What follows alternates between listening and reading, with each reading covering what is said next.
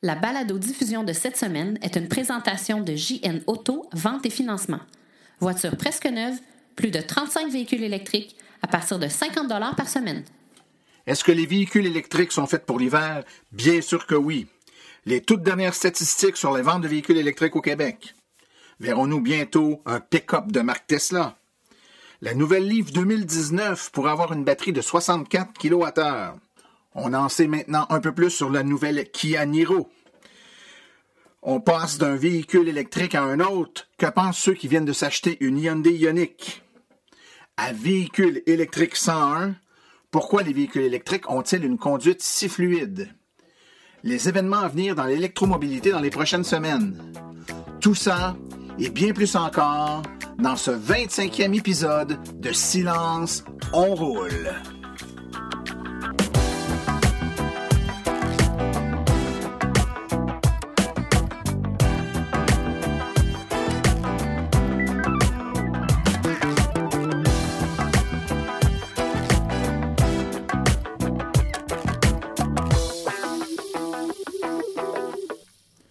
Bonjour tout le monde, mon nom est Martin Archambault, je suis administrateur webmestre et porte-parole média de l'Association des véhicules électriques du Québec. C'est avec passion plaisir que j'anime ce podcast dédié 100% aux voitures électriques.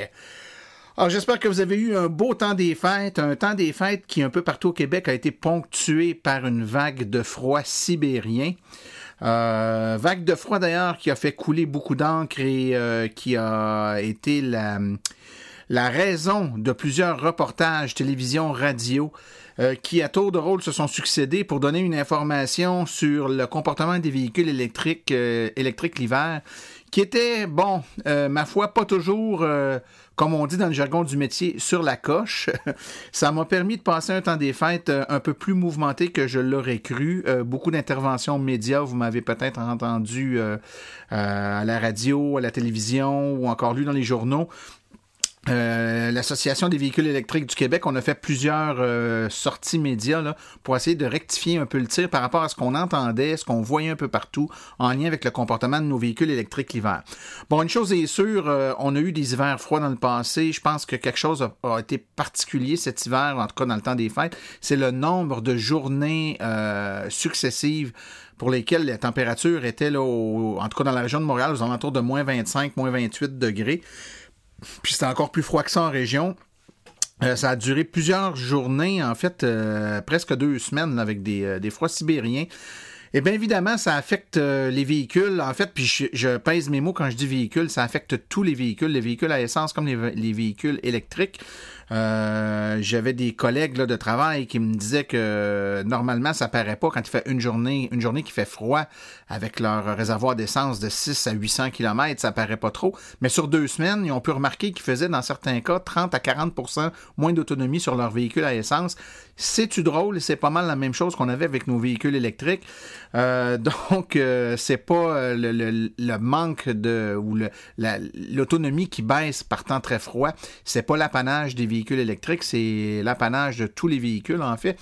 Euh, et une chose particulière à noter, cependant, dans le cas des véhicules électriques, ben, il y a aucun problème de démarrage ou à peu près le dû au temps froid, c'est-à-dire que la batterie de traction du véhicule qui se garde chaude de toute façon euh, par la borne de recharge, par un, système de protection de batterie qui la tient au chaud.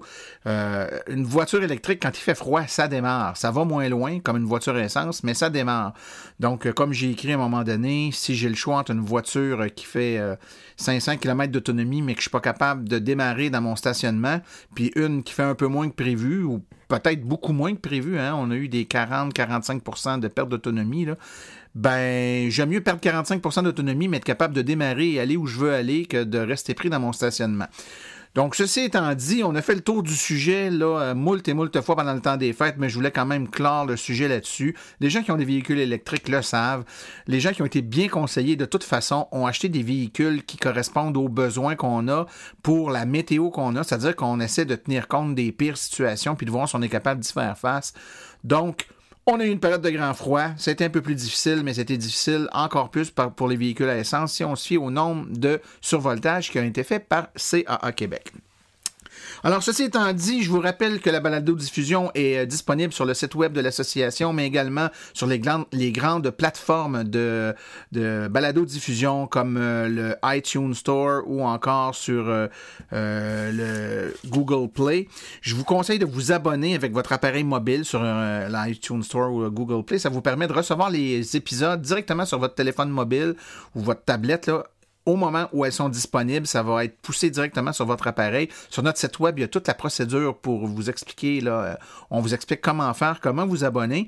Et puis, si vous êtes abonné et que vous aimez euh, nos, euh, nos balados diffusion, s'il vous plaît, allez faire un petit tour sur iTunes et il y, a un, système d'étoiles pour donner votre appréciation.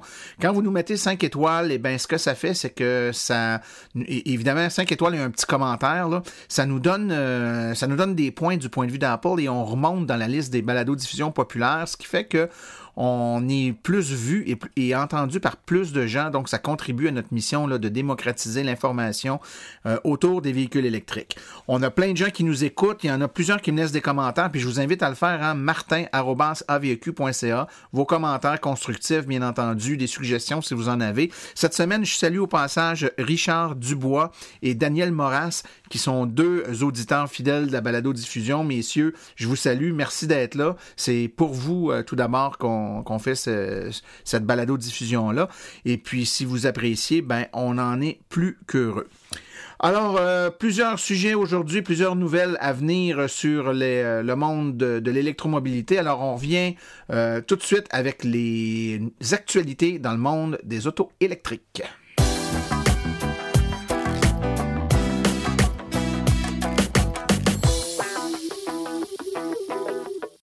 On aime ça vous donner des statistiques, puis en fait, on en a souvent, puis je pense que c'est intéressant aussi pour voir un peu l'évolution du monde de l'électromobilité au Québec.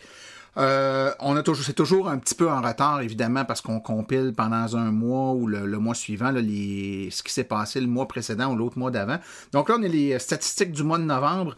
Il s'est vendu un peu moins de, véhicules électriques au mois de novembre. En fait, il s'est vendu en moyenne 29 véhicules électriques par jour au Québec. Euh, si on compare aux 42 véhicules électriques par jour qu'on avait eu euh, le mois précédent, donc évidemment, euh, c'est un petit peu moins. par contre, c'est normal, hein, l'hiver, les ventes de véhicules en général descendent un peu. C'est pas, c'est un, achat qu'on fait plus l'été ou à l'automne au printemps, mais l'hiver, il se vend moins de véhicules, donc c'est un peu normal. Mais quand même, au 30 novembre, on avait des statistiques qui nous euh, indiquaient qu'on était rendu à tout près de 22 000 véhicules électriques. Euh, ça inclut les tout électriques et les hybrides euh, branchables, donc 21 454 pour être précis. Et évidemment, il y a également des motos électriques. Hein. il ne s'en vend pas beaucoup l'hiver, ça aussi on le comprendra, mais il y en a 118 quand même au Québec. 21 000, je fais juste vous dire, au mois de novembre, on était à 21 000. Euh, on est probablement là, tout près de 24 000 à la fin de l'année. Euh, si on fait, si on suit une logique, puis je vous la lance comme ça, puis ça vaut ce que ça vaut, c'est pas scientifique du tout, mais dans les quatre dernières années, à toutes les années, on a doublé le nombre de véhicules électriques. Là, c'est pas mal systématique depuis le début. Donc, si on continue cette logique-là et qu'à la fin de 2017, on était rendu à 24 000 véhicules ou à peu près, on devrait être rendu à 48 000 véhicules à la fin de 2018.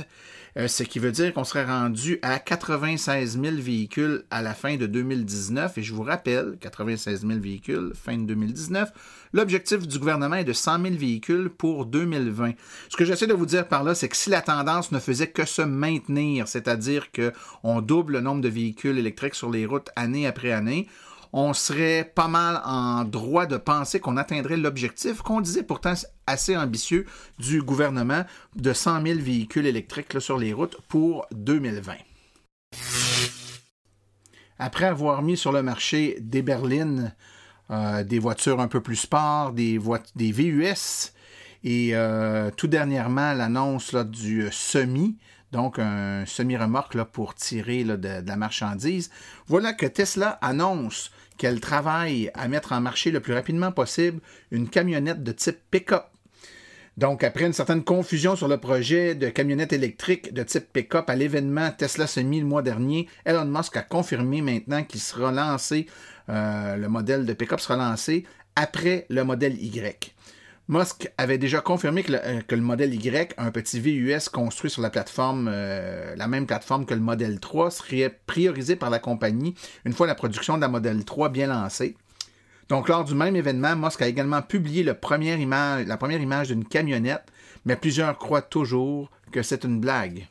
À venir jusqu'à date, Elon Musk nous a fait rire, mais pas parce qu'il prétendait lancer des euh, modèles qui n'ont jamais vu le jour. Ça s'est toujours réalisé, donc, qui sait, probablement un une petite euh, camionnette de type pick-up Tesla bientôt.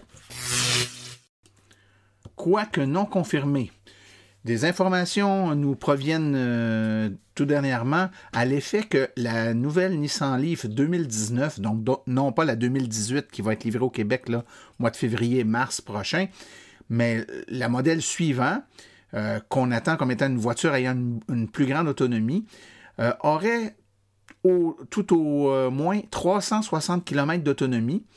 Euh, grâce à une batterie là, qui, euh, selon toute vraisemblance, aurait entre 60 et 64 kWh de capacité. Donc, euh, c'est une nouvelle génération de Nissan Leaf qui serait capable de parcourir là, facilement 360 km d'autonomie si on se fie aux véhicules qui ont des batteries de, de, grosseur semblable avec une grandeur, une grosseur de véhicule semblable. Le constructeur automobile japonais a ensuite déclaré qu'une version euh, à plus longue autonomie va être mise en place, mais également une version avec des euh, améliorations à d'autres points de vue. Euh, on apprend que la, la, nouvelle version du véhicule proposera une batterie de 60 kWh, mais également un nouveau moteur électrique de 160 kW et un chargeur intégré de 11 à 22 kW.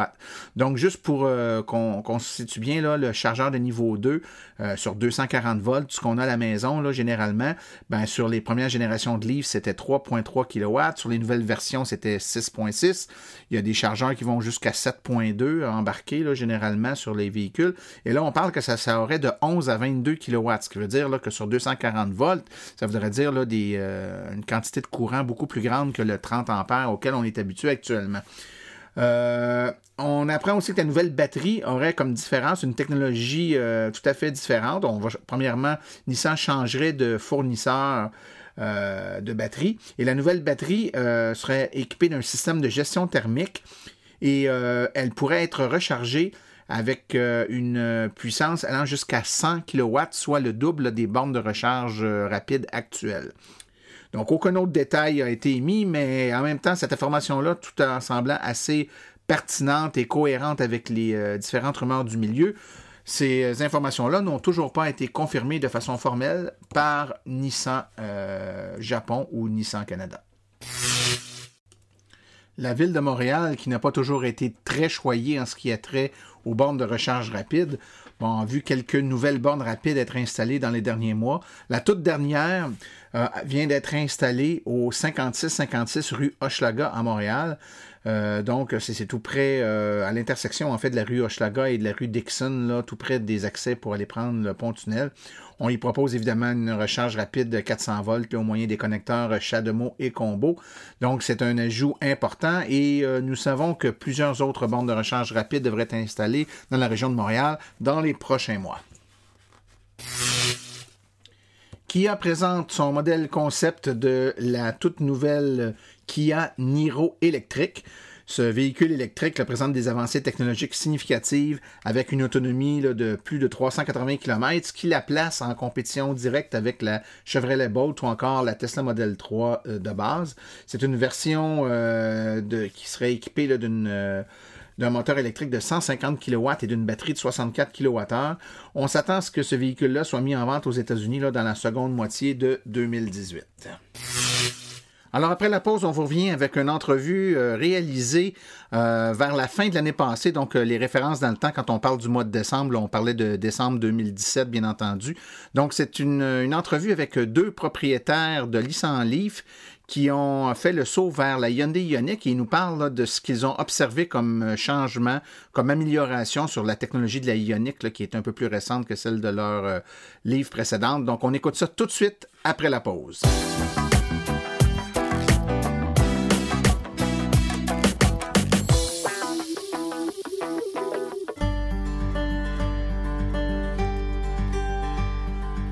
La mission de la VIC se résume comme suit Donner une information neutre et objective aux électromobilistes actuels et futurs tout en représentant leur intérêt auprès des acteurs du milieu. L'AVEC se veut aussi un acteur stimulant en matière de politique québécoise en transport électrique avec plusieurs participations à des commissions parlementaires. Elle est également une référence en électromobilité pour de nombreux médias québécois. Ce que vous pouvez faire pour l'AVEC? Si vous avez une bonne plume, nous recherchons des rédacteurs. Si vous êtes propriétaire de véhicules électriques, participez à nos forums pour partager votre expérience. Vous connaissez un propriétaire de véhicules électriques? Faites-lui connaître notre site. Vous connaissez un vendeur de véhicules électriques? Laissez-lui notre carte d'affaires. Vous voulez installer une borne chez un commerçant ou au travail? Consultez nos guides. Vous voulez vraiment nous faire plaisir? Devenez membre de notre association. Vous voulez devenir partenaire ou annoncer sur notre site? Contactez-nous à info.aveq.ca. L'Association des véhicules électriques du Québec, la référence en électromobilité.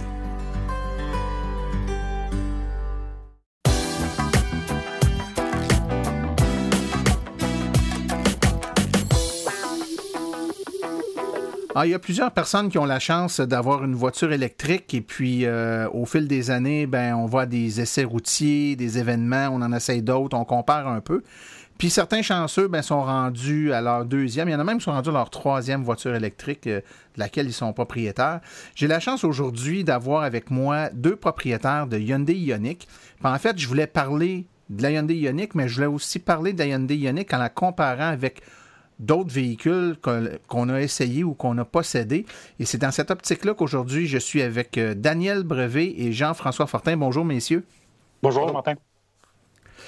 Écoutez, euh, les deux, vous avez actuellement, vous possédez une Hyundai Ioniq et euh, je me trompe-tu si je dis que les deux, vous aviez une Nissan Leaf avant? C'est en plein ça. Oui, nous, c'est oui, c'est en plein ça aussi. Nous, on a encore la Leaf, c'est ma conjointe qui conduit la Leaf, c'est moi qui conduis la, la Ioniq. OK, donc c'est toi qui as gagné. Ben, c'est ça? Non, c'est moi, moi, qui ai perdu pendant deux ans. OK, c'est le retour du balancier, c'est bon ça. C'est bon. Donc, euh, forcément, on va comparer aujourd'hui un peu euh, notre appréciation de la Hyundai Ioniq en la comparant avec euh, la Nissan Leaf. Je tiens tout de suite à dire que c'est pas l'exercice, ça n'a pas à démontrer les, les, pas bons côtés d'une voiture ou qu'une voiture est moins bonne. Les voitures sont différentes, mais force est d'admettre qu'une voiture plus récente, de technologie plus récente, ben, peut avoir certains avantages, que ce soit technologique ou de, de fonctionnalité. Puis c'est un peu de ça que je veux qu'on débatte aujourd'hui. Je vais vous commencer avec une, question très, très simple, puis je la posais à Jean-François en partant. Jean-François, quand on a notre Ioniq et puis qu'on l'a conduit la première semaine et qu'on est habitué de conduire une Leaf, qu'est-ce qui nous frappe en premier? Qu'est-ce qui est le, gros changement qui nous fait faire wow? En fait, on a, euh, je dirais, l'impression, ça va peut-être avoir l'air un peu bizarre, mais l'impression de conduire une voiture un peu plus normale. Euh, la, Leaf, la, Leaf a un look particulier, la Leaf a une conduite un petit peu particulière. Euh, je dis pas que j'aimais pas ça, c'est loin de là, mais euh, c'est évident que là, on, tombe vraiment dans une voiture, euh, dans vraiment une compacte. Elle se comporte comme une compacte. Elle a aussi un petit côté sport qui est pas, qui me déplaisait pas non plus. Donc, on baisse le siège complètement au fond, puis on, s'accroche. Évidemment, le, torque sur une voiture électrique a toujours été bon, mais sur la Ioniq, il, est encore meilleur que la Leaf. Donc, euh, donc c'est, peut-être l'aspect sportif, justement, qui m'a peut-être frappé le plus. OK. Et toi, Daniel? Ben, moi, c'est surtout le fait que j'ai toujours, j'ai toujours aimé conduire euh, ce qu'on appelle les sédans. des quatre portes euh, qui étaient assez un peu plus bas. Je j'ai jamais possédé de SUV. la Leaf, tu as une position de conduite un peu plus élevée.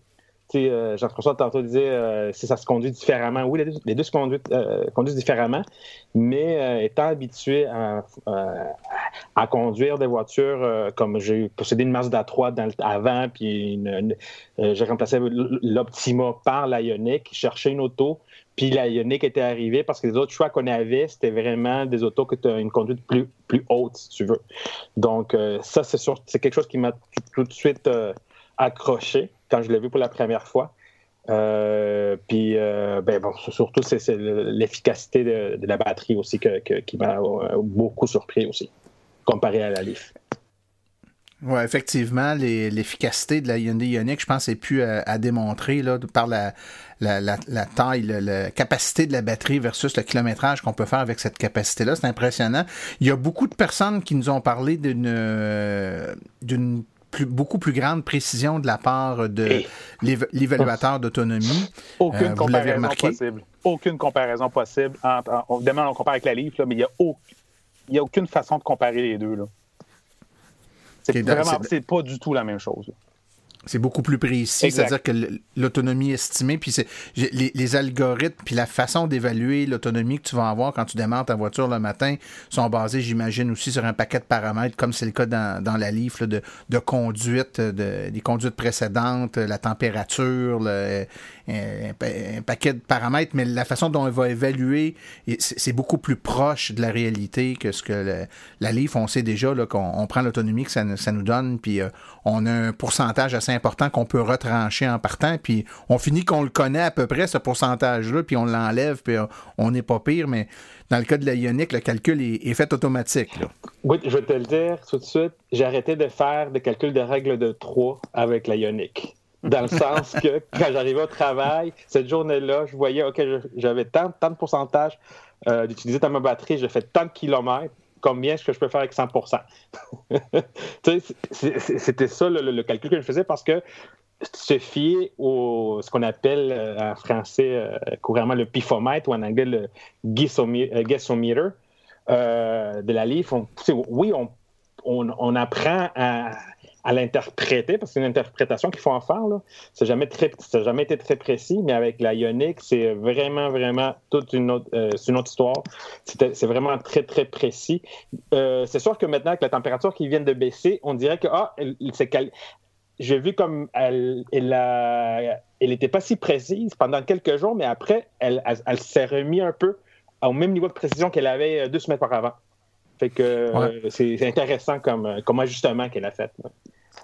Est-ce que tu as remarqué la même chose, Jean-François? Ben, en fait, c'est ce, matin, ce matin que ça m'a vraiment sauté dans le visage. J'ai pris ma voiture quelques fois aujourd'hui. Puis c'était vraiment justement de voir que le, justement, le, le, semblait vouloir se replacer.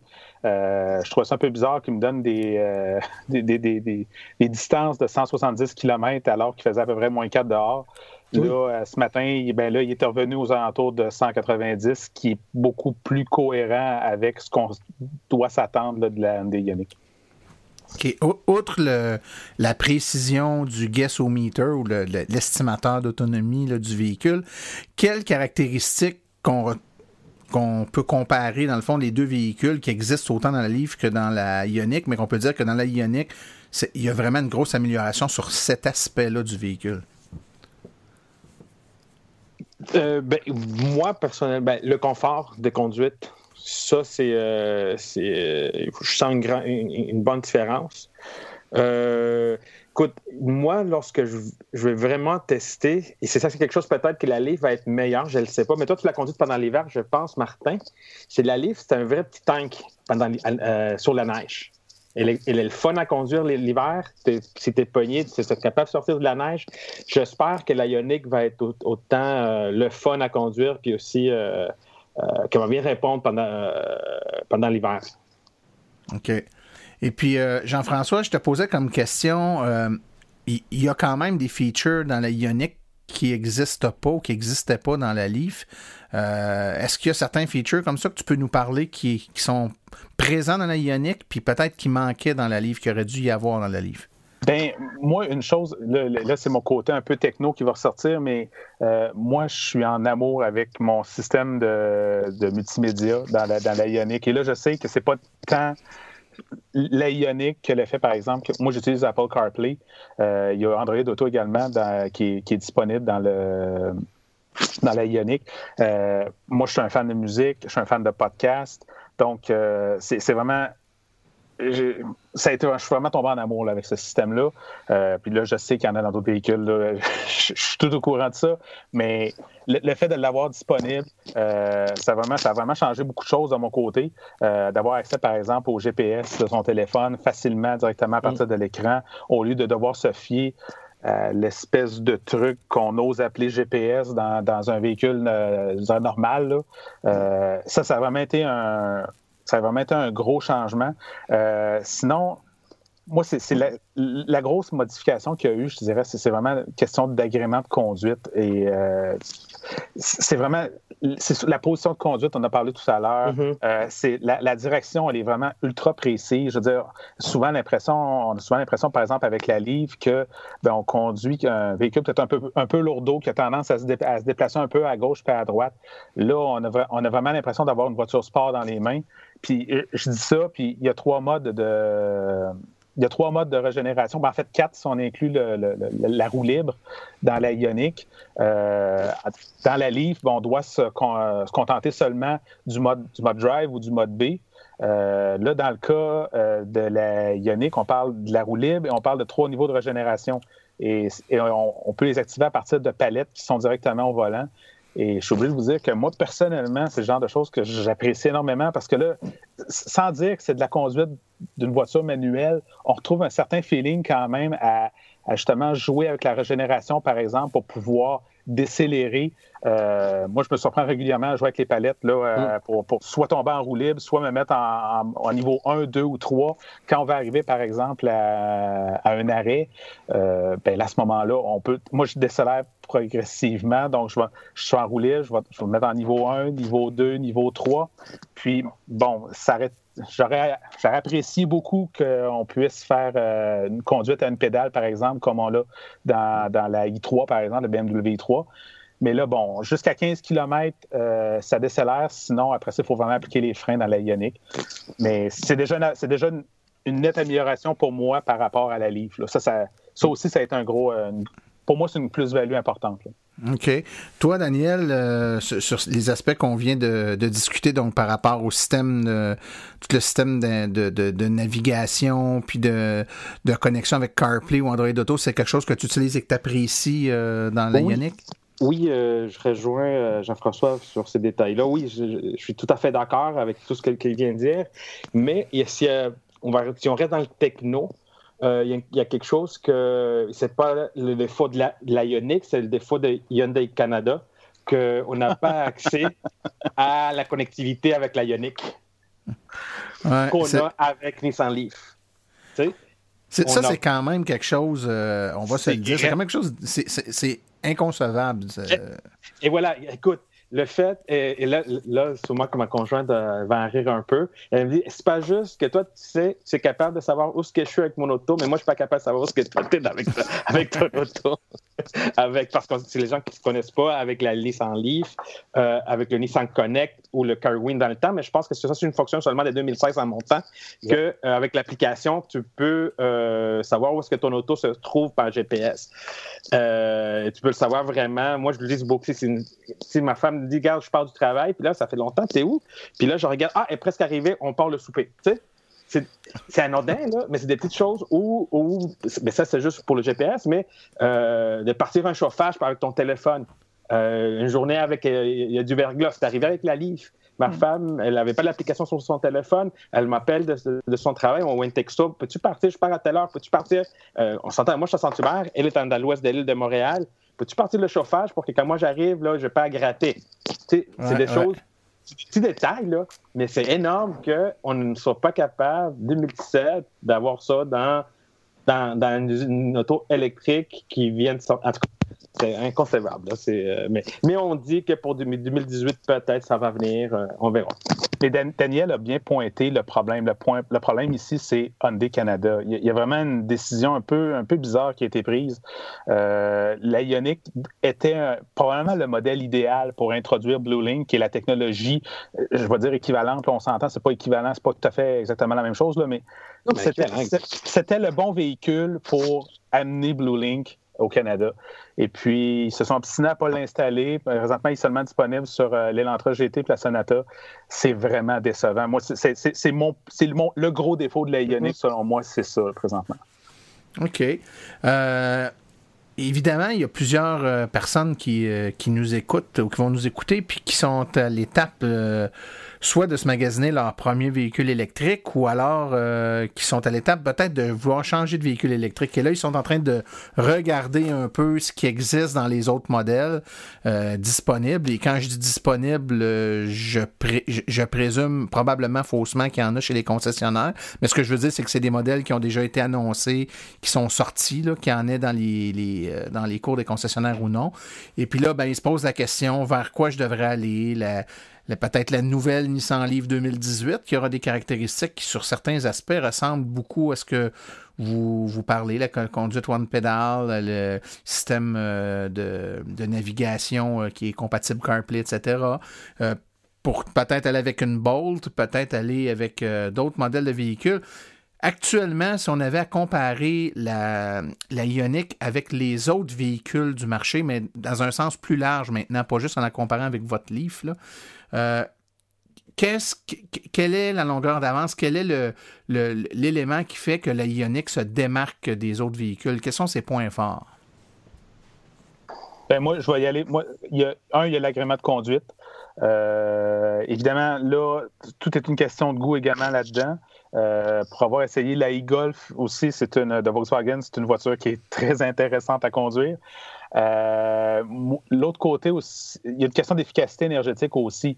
Euh, quand on parle d'une batterie de 24 28 kWh, pardon, euh, pour être capable de faire, j'ai fait du 250 km cet été. Je veux dire, c'est quand même 28 kWh, c'est c'est monstrueux. Je ne sais pas, je, me suis retrouvé, on, on s'est ramassé dans les collines de Charlevoix pendant les vacances. Euh, puis être capable de revenir sans se recharger ni à Baie-Saint-Paul, ni à Saint-Tite-des-Caps. Moi, j'habite dans la région Québec.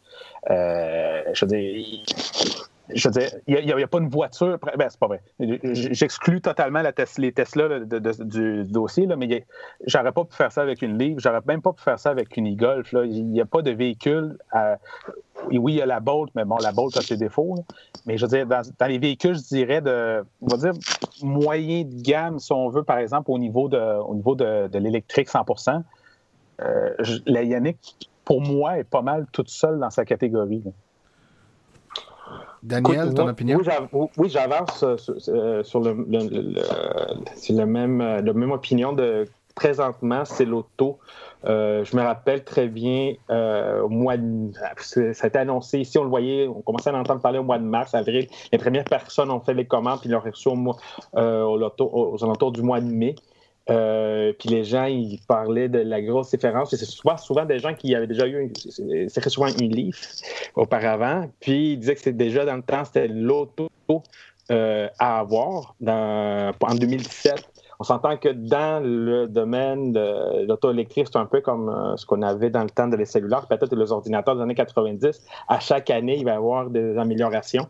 je te dirais tout de suite, si quelqu'un me demande quelle est la voiture que je devrais racheter, on s'entend qu'en partant, je lui demande quels sont tes besoins pour bien l'orienter. Euh, mais si je vois que la personne a comme les mêmes habitudes de, déplacement que j'ai présentement, c'est-à-dire c'est une centaine de kilomètres, 80 à 100 km par jour entre le travail, courir après avec, euh, les enfants, les activités, puis les commissions à faire, euh, est-ce que tu cherches un agrément de conduite? Ben, la, c'est l'auto à avoir. Euh, si on s'entend ton budget, il n'y a pas de limite, mais là, il y a, d'autres autos qui, s'offrent à toi, pour ne pas la nommer la Tesla. Mais dans ce créneau de 35, 36 000 à 42 000 là, euh, c'est, l'auto à avoir présentement. La Leaf arrive en 2018, on s'entend. Euh, euh, est-ce que l'agrément de conduite de la Leaf va changer par rapport à ce qu'elle est maintenant?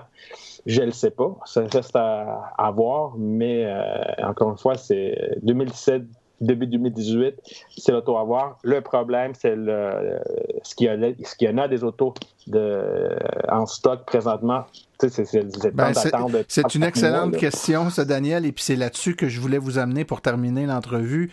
Euh, parlons-en de la disponibilité, parce que là, on en parle depuis tantôt, les gens nous écoutent, puis euh, il y en a peut-être qui sont en train en même temps d'aller sur Internet puis de regarder où est le concessionnaire euh, le plus proche pour aller voir le modèle de Ioniq demain ou quelque chose du genre, puis malheureusement, à moins que je me trompe, les possibilités d'en avoir une à court terme ne sont pas très grandes. Ça ressemble à quoi, selon vos connaissances actuellement? Quelqu'un qui veut une ionique, là, qui, qui va chez son concessionnaire et qui fait euh, une demande formelle d'en avoir une, il doit s'attendre à quoi actuellement comme délai? Ben, les, ben- commandes, les, commandes de 2017 sont fermées, donc on parle des commandes de 2018. Il y a des 2017 qui sont présentement sur des bateaux qui s'en viennent. On parle d'une disponibilité probablement quelque part en décembre, mais là, on, quand on parle de quantité, on parle d'une quantité quand même assez limitée. Là. On parle pas de. C'est pas des dizaines et des dizaines, on parle de, quelques unités. Euh, si, on va sur des groupes, euh, soit des groupes Facebook ou encore sur des forums de discussion, on va voir que justement certains vendeurs, certains conseillers aux ventes euh, affirment justement les annonces que, par exemple, ils vont avoir un modèle qui va être disponible à partir de telle date. mais c'est sûr que sinon, on parle de 2018, puis là, 2018, quand on parle de la disponibilité, on est beaucoup plus aux alentours de fin janvier, début février au moins. Donc, ça commence à être loin, surtout quand quelqu'un arrive à une fin de bail puis décide veut avoir un véhicule rapidement. C'est sûr que la Ioniq, on parle de Ioniq, mais c'est vrai aussi pour pas mal tous les modèles de, véhicules électriques présentement. C'est à peu près impossible d'en avoir une dans la cour euh, disponible là, là, à la vente. tout à fait. Puis, euh, cette, donc, quelqu'un qui y va actuellement, qui est intéressé, puis qui réserve un véhicule, ça va forcément être une 2018. Euh, qu'est-ce qu'on sait de la 2018 si on la compare avec la 2017 que vous avez? Est-ce qu'il y a des améliorations, des changements qui ont été annoncés ou c'est essentiellement le même véhicule? Oui, il y avait des rumeurs comme quoi peut-être la batterie, ça je te parle il y avait environ trois mois, il y avait des rumeurs comme quoi la batterie allait être euh, avec plus de capacité. Euh, on a vu passer à peu près la semaine dernière, je pense, il y a deux semaines, euh, une annonce comme quoi euh, la batterie allait rester, allait être encore une batterie 28 kWh. Ça allait avoir à peu près les mêmes caractéristiques qu'une 2017. La seule question qu'on ne peut pas nous répondre présentement, c'est l'histoire du, du, Blue Link. Est-ce qu'elle va être connectée, la connectivité de l'auto? ça, on ne le sait pas encore. Mais de ce qu'on on a entendu dernière semaine, il va, ça va, être peut-être à peu près un copier-coller de la 2017. Sinon, il va aussi. Ce qu'on a lu dans un communiqué de presse qui est sorti récemment par Hyundai mhm. Canada, c'était peut-être le seul ajout qu'il allait y avoir pour la 2018. Du moins, le seul qui est officiel, ce serait justement un système euh, de de gestion de la voix, c'est pas ça du tout que je veux dire. Un, système justement de sécurité pour euh, justement rester entre les, lignes, justement sur. Ah, oui. Je me souviens pas c'est quoi le nom de ce système-là, mais euh, c'est, euh, ça, sera le seul ajout sur la, modèle 2018. En tout cas, moi, je serais bien curieux de voir une Hyundai Ioniq avec ses sa technologie actuelle, mais avec une batterie qui aurait, par exemple, 40 kWh, voir les, euh, les distances qu'on pourrait parcourir avec cette voiture-là, ça serait, à mon sens, là, puis vous me direz si je me trompe, tout à fait phénoménal. Voire même mettre une 60 kWh pour comparer véhicule à véhicule, une Chevrolet Bolt avec euh, une Ioniq, avec deux capacités de batterie équivalentes en termes de kWh, mais regarder la différence de rendement sur la distance parcourable, je pense que ça serait extrêmement... Euh, euh, troublant de, voir l'efficacité de cette voiture-là. Il faut faire attention quand même parce qu'une batterie, justement, par exemple, même à 40 kWh, va être plus lourde. Donc, c'est sûr qu'à ce moment-là, il va y avoir une perte au niveau de l'efficacité de la, de Ioniq, mais c'est effectivement, on n'a aucune façon de le chiffrer présentement. Oui, ça serait bien intéressant. Messieurs, Jean-François euh, Fortin et puis euh, Daniel Brevet, merci beaucoup de votre disponibilité pour le podcast cette semaine. Ça fait plaisir. Merci. Merci. Bye bye.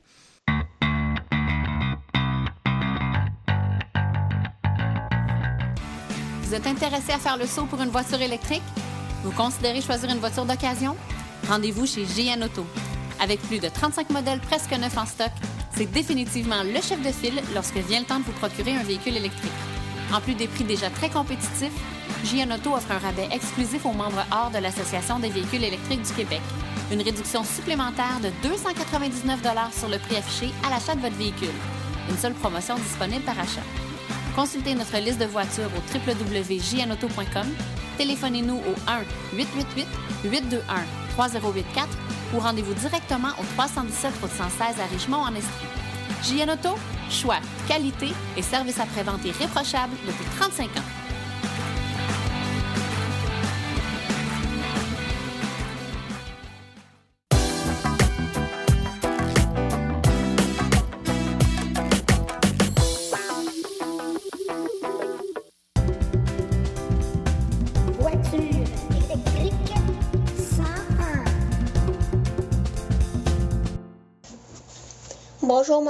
Mon nom est Nathan et j'ai 11 ans.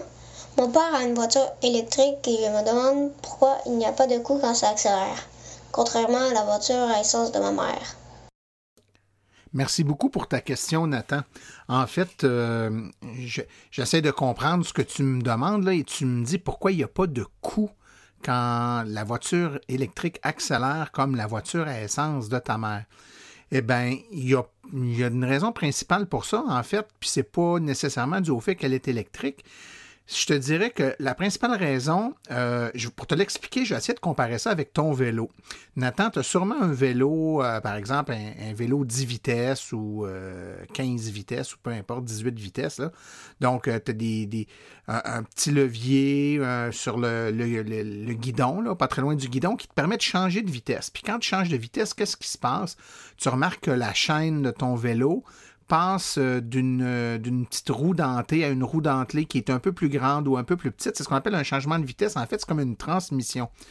Puisqu'on change le, ratio entre une roue euh, qui a un certain nombre de dents avec un certain diamètre, comme celle qui est prise après ton pédalier, puis un autre roue dentelée qui est plus petite, par exemple, à l'arrière de ton vélo, ça donne un rapport de vitesse qui fait que pour chaque tour de pédale que toi tu fais avec ton vélo, ben, la roue en arrière, elle va tourner, elle, deux coups, trois coups, quatre coups.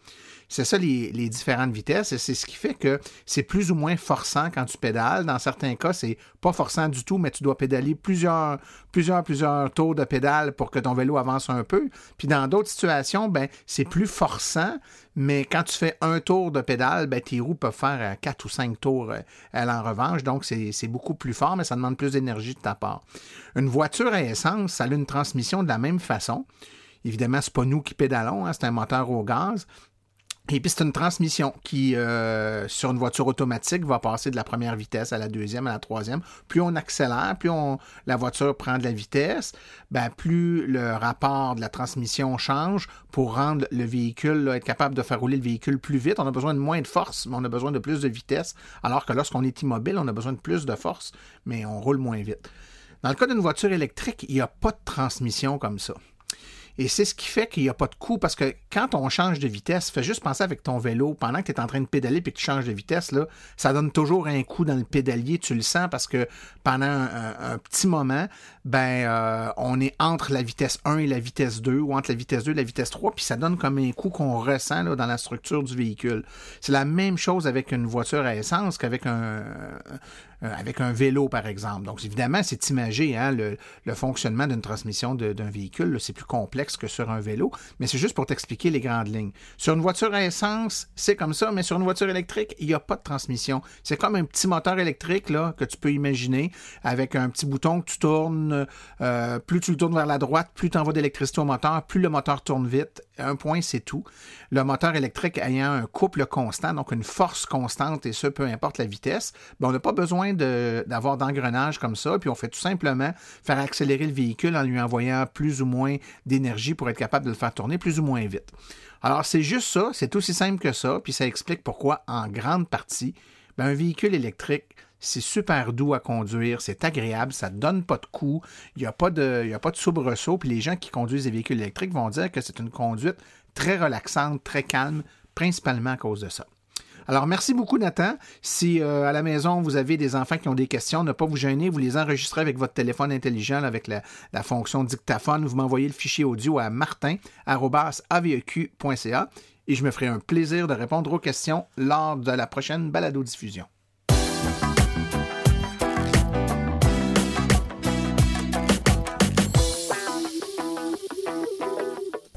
Alors, voici les événements à venir dans les prochaines semaines dans le monde de l'électromobilité. Ben, c'est assez tranquille encore en début d'année. Simplement vous dire que le 21 avril 2018, ce sera l'Assemblée générale annuelle de l'Association des véhicules électriques du Québec. Les détails vous seront fournis dans un prochain podcast. Les 20, 21, 22 avril 2018, ben, c'est le Salon du véhicule électrique de Montréal, deuxième édition des conférences de l'information des essais routiers. Les détails également vont suivre très bientôt. Et un peu plus loin dans la saison, le 11 août et les 15 septembre, ce sera respectivement Saint-Roch en fête et Levé et Fest de Rawdon. Les informations vous seront données très bientôt. Restez à notre écoute.